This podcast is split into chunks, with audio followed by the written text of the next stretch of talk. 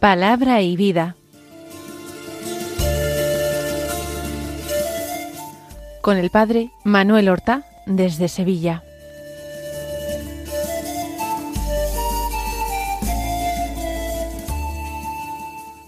En el nombre del Padre y del Hijo y del Espíritu Santo. Amén. Alabados sean Jesús y María. Muy buenos días, queridos amigos, oyentes de Radio María y seguidores del programa Palabra y Vida. Hoy es el segundo domingo del tiempo ordinario, un domingo que es 14 de enero.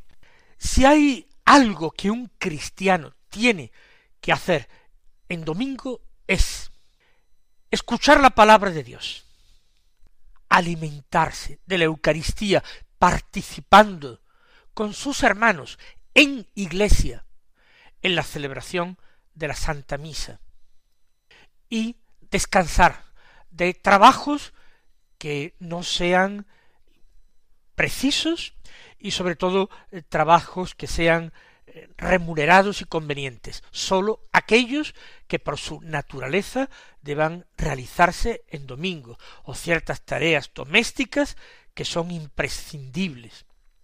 Pero hay que vencer ese ansia inmoderada, no mortificada de trabajar. Algunas personas no saben vivir sin trabajar.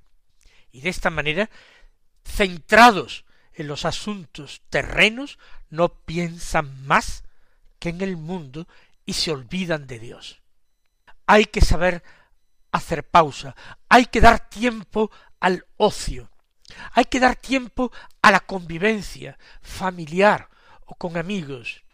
El domingo es el día perfecto para que una familia que a lo mejor entre semana no tiene tiempo para reunirse y hablar, lo haga, o incluso rece junta, participe junta en la Santa Misa, acuda junta a la Santa Misa y rece en casa juntos el rosario, alcanzando de esta manera, además, una indulgencia plenaria.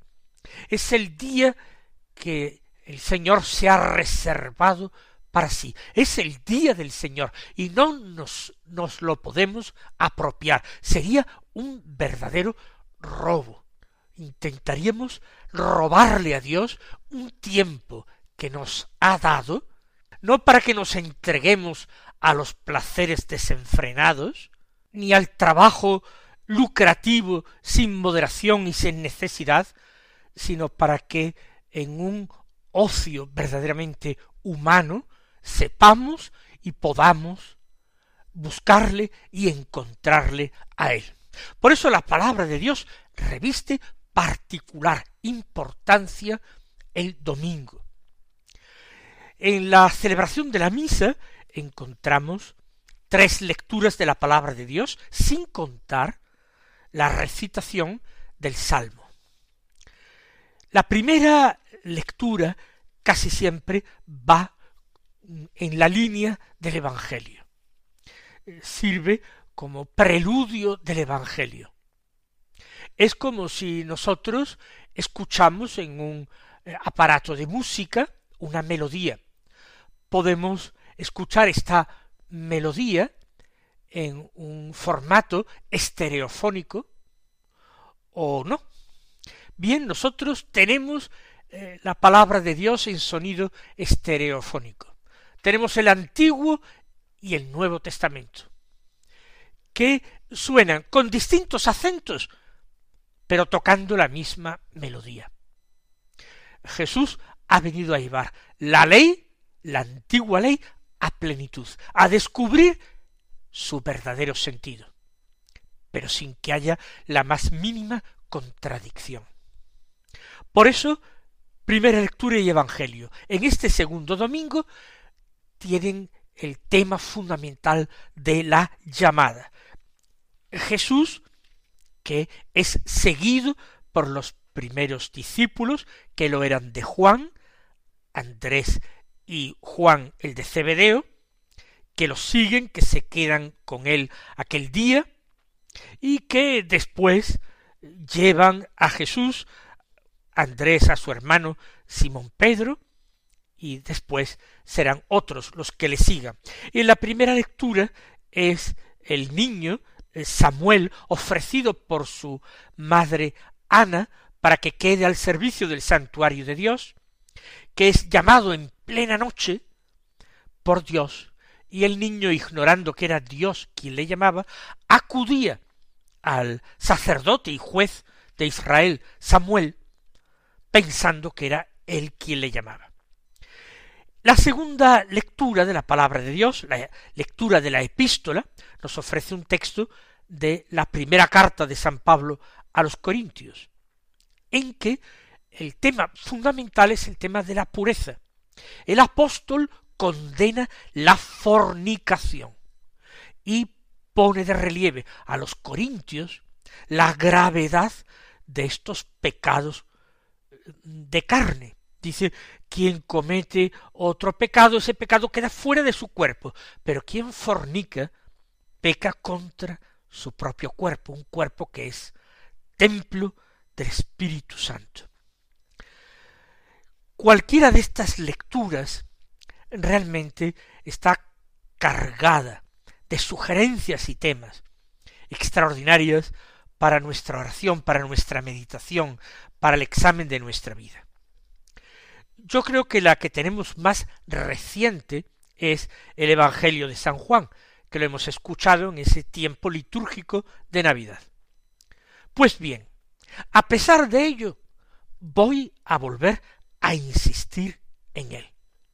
En el Evangelio de San Juan, capítulo primero, versículos treinta y cinco al cuarenta y dos, que dicen así. En aquel tiempo estaba Juan con dos de sus discípulos, y fijándose en Jesús que pasaba, dice, Este es el Cordero de Dios. Los dos discípulos oyeron sus palabras y siguieron a Jesús. Jesús se volvió y al ver que los seguían, les pregunta, ¿qué buscáis? Ellos le contestaron, Rabí, que significa maestro, ¿dónde vives?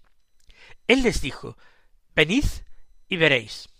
Entonces fueron, vieron dónde vivía y se quedaron con él aquel día. Era como la hora décima. Andrés, hermano de Simón Pedro, era uno de los dos que oyeron a Juan y siguieron a Jesús. Encuentra primero a su hermano Simón y le dice Hemos encontrado al Mesías, que significa Cristo, y lo llevó a Jesús. Jesús se le quedó mirando y le dijo Tú eres Simón, el hijo de Juan, tú te llamarás Cefas, que sí se traduce Pedro.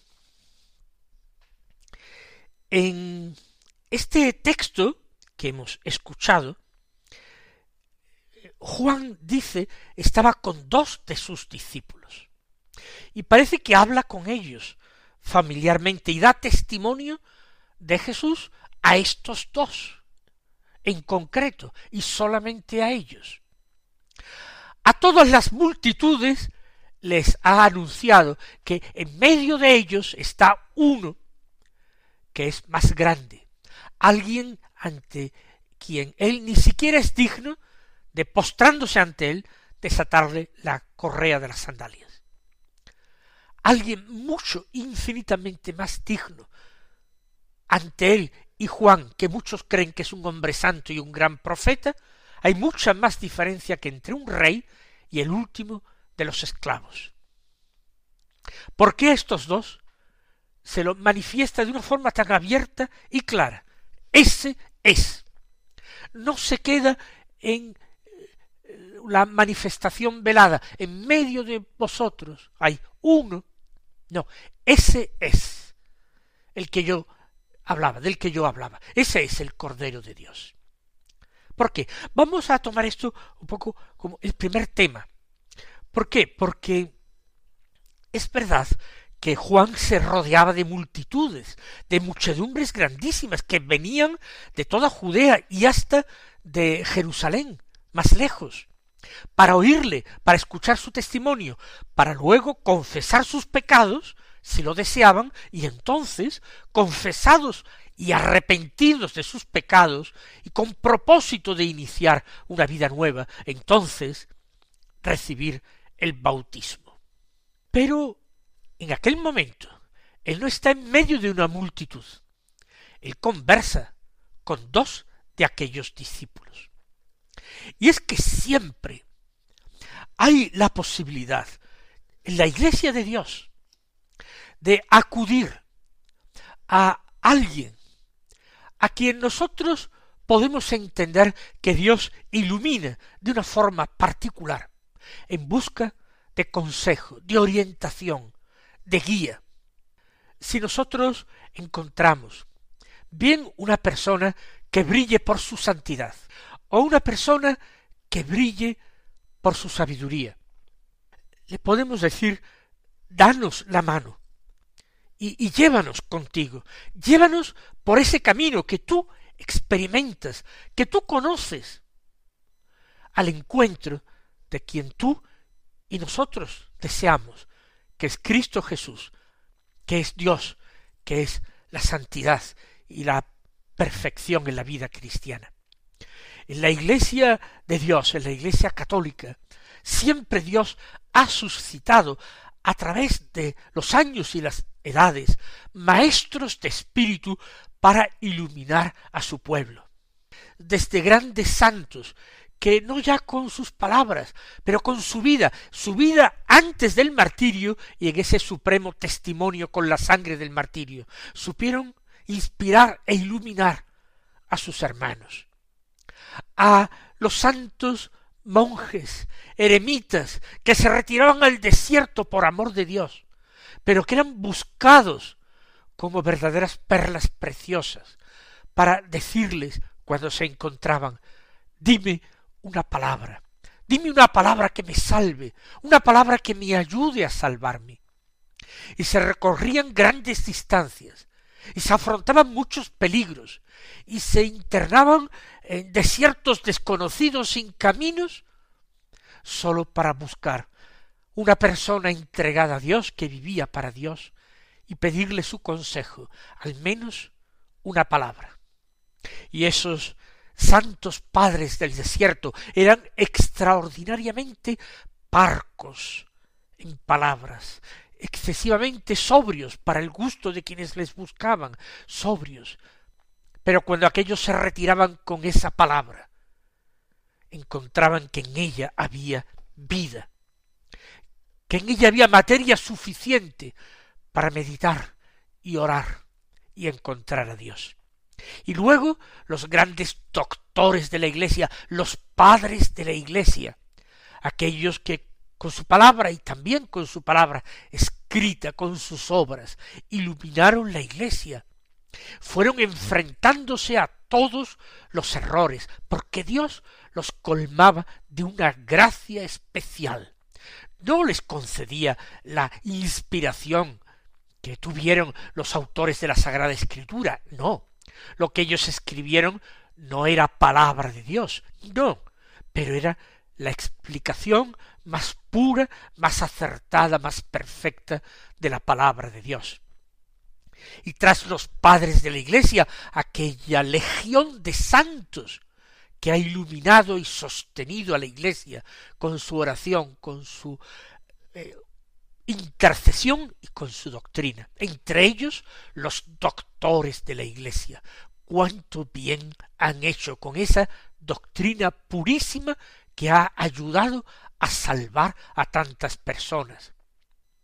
Que diremos Vamos a pensar primero en España. ¿Qué diremos de una Santa Teresa de Jesús? ¿Qué diremos de un San Juan de la Cruz? ¿Qué diremos de un San Juan de Ávila? Antes de un San Isidoro de Sevilla. ¿Qué diremos de un San Ildefonso? De esos, algunos de ellos padres, otros doctores de la Iglesia nos han acompañado y otros que sin tener el título de doctores han ejercido un magisterio tan perfecto como el de los doctores. Pensemos en un San Ignacio de Loyola, por ejemplo. Pues Juan también además de ser el gran testigo y precursor para todo el pueblo, es particularmente maestro de un grupo reducido de discípulos que quiere más, que no se conforma con la predicación común, sino que quiere mejores y mayores orientaciones. Y Juan Bautista les enseña a rezar. Y esto no es una imaginación, lo encontramos en el Evangelio, cuando los apóstoles de Jesús le piden al Señor que les enseñe a rezar como Juan enseñaba a sus discípulos. No ya a las multitudes, sino a aquellos que con mayor paciencia y con mayores deseos de Dios se quedaban cuando las multitudes se retiraban a sus quehaceres y se quedaban para preguntarle y para decirle enséñanos a rezar, llévanos hasta Dios en la Iglesia siempre se ha apreciado el ministerio de la dirección espiritual y ha recibido muchos nombres. Pero en definitiva se trata de buscar con toda confianza la orientación de alguien. Se puede encontrar también en un buen sacerdote confesor con el que tengamos mucha confianza y que consideremos pues particularmente iluminado por el Señor e instruido en sus caminos. Vamos a dar gracias al Señor por todo esto que existe en la Iglesia y vamos a preguntarnos si nosotros, en estos tiempos tan difíciles y oscuros, no tendríamos necesidad de un magisterio, de una ayuda, de una mano fraternal tendida, de una luz, de una palabra que guíe nuestros pasos. Y vamos a pedirle al Señor que si nos haya dignos de ello, nos conceda alguien que nos oriente y nos ayude con buena doctrina y entrañas de caridad. Vamos a fijarnos en otro tema que puede aparecer en este Evangelio. Andrés es el primero de los apóstoles que sale del anonimato y el evangelista que es posiblemente el otro compañero, se deja a sí mismo en la sombra, no dice su nombre, pero sí dice el de Andrés. Inmediatamente se le presenta, de cara a los lectores del Evangelio, el hermano de Simón Pedro. Simón Pedro no ha salido todavía en el Evangelio, va a salir precisamente ahora mismo. Pero los lectores ya conocen quién es Simón Pedro y seguramente lo conocen mejor a Simón Pedro que a Andrés, por eso inmediatamente dicen Andrés, el hermano de Simón Pedro. Y éste dice encuentra a su hermano Simón. E inmediatamente le comunica lo que considera una gran noticia, el gran hallazgo. Hemos encontrado al Mesías. ¿Qué significa Cristo? Lo de qué significa Cristo es la aclaración del autor del Evangelio a sus lectores porque el Evangelio está escrito en griego, para lectores de griego, y Mesías es una palabra hebrea, ungido. Cristo significa ungido. Es el personaje esperado por los hebreos, que iba a ser ungido por Dios para ser salvador de su pueblo. Dense cuenta de la rapidez y de la prontitud con que este apóstol Andrés inmediatamente da testimonio de Jesús como Mesías ante su hermano. Y no simplemente da testimonio con palabras, sino que añade el texto que lo llevó a Jesús. El seguimiento de Jesús siempre tiene una dimensión expansiva que es imposible reprimir, que forma parte de su propia esencia. Nadie puede seguir a Cristo como el Señor quiere ser seguido sin que se encienda en él este afán apostólico, este afán misionero. Yo les decía eh, muy recientemente en un programa anterior que la finalidad precisamente de todo el apostolado de la Iglesia ya sea el apostolado de la predicación, el apostolado educativo, el apostolado misionero, el apostolado de beneficencia. El fin de todo verdadero apostolado es conseguir que muchas almas se salven, o si ustedes quieren con otras palabras, conseguir que muchos hombres conozcan a Jesucristo, lo sigan y siguiendo a aquel que es el único camino, que es el verdadero camino, lleguen al cielo. No puede haber otra finalidad. No hacemos apostolados para hacer amigos, ni para conseguir que los hombres se laven con mucho cuidado los dientes y cuiden de esta manera su boca, ni que se apliquen unas determinadas reglas higiénicas y bebamos agua potable y segura. No es la finalidad del apóstol de Jesucristo el hacer una vida muy agradable y confortable aquí en la tierra.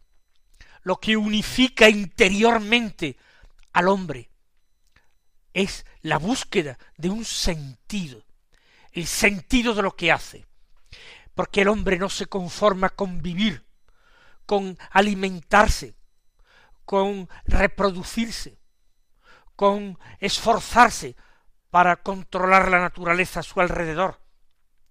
El hombre necesita descubrir el sentido profundo de lo que hace. Es el sentido de lo trascendente, de lo que está más allá de las cosas que él obra, ejecuta, planea. El sentido de lo trascendente es lo que mueve al hombre.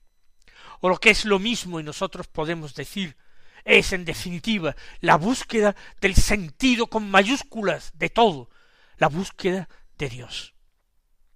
Por tanto, una vez que alguien ha encontrado este sentido, alguien ha descubierto a Dios, alguien ha encontrado al Mesías, como aquel Andrés, necesita comunicarlo a los otros, porque es ese bien que la medida en que se comparte, no solamente no disminuye, al contrario, en la medida en que se comparte, ese bien aumenta.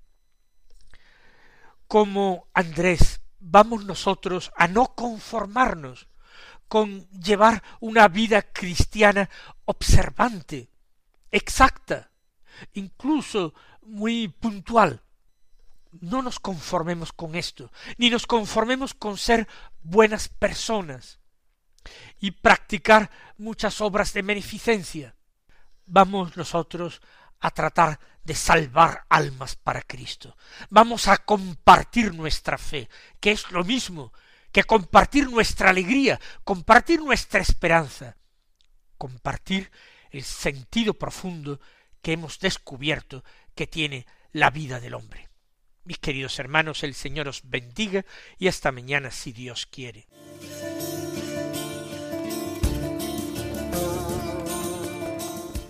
Han escuchado en Radio María Palabra y Vida, un programa que dirige el Padre Manuel Horta.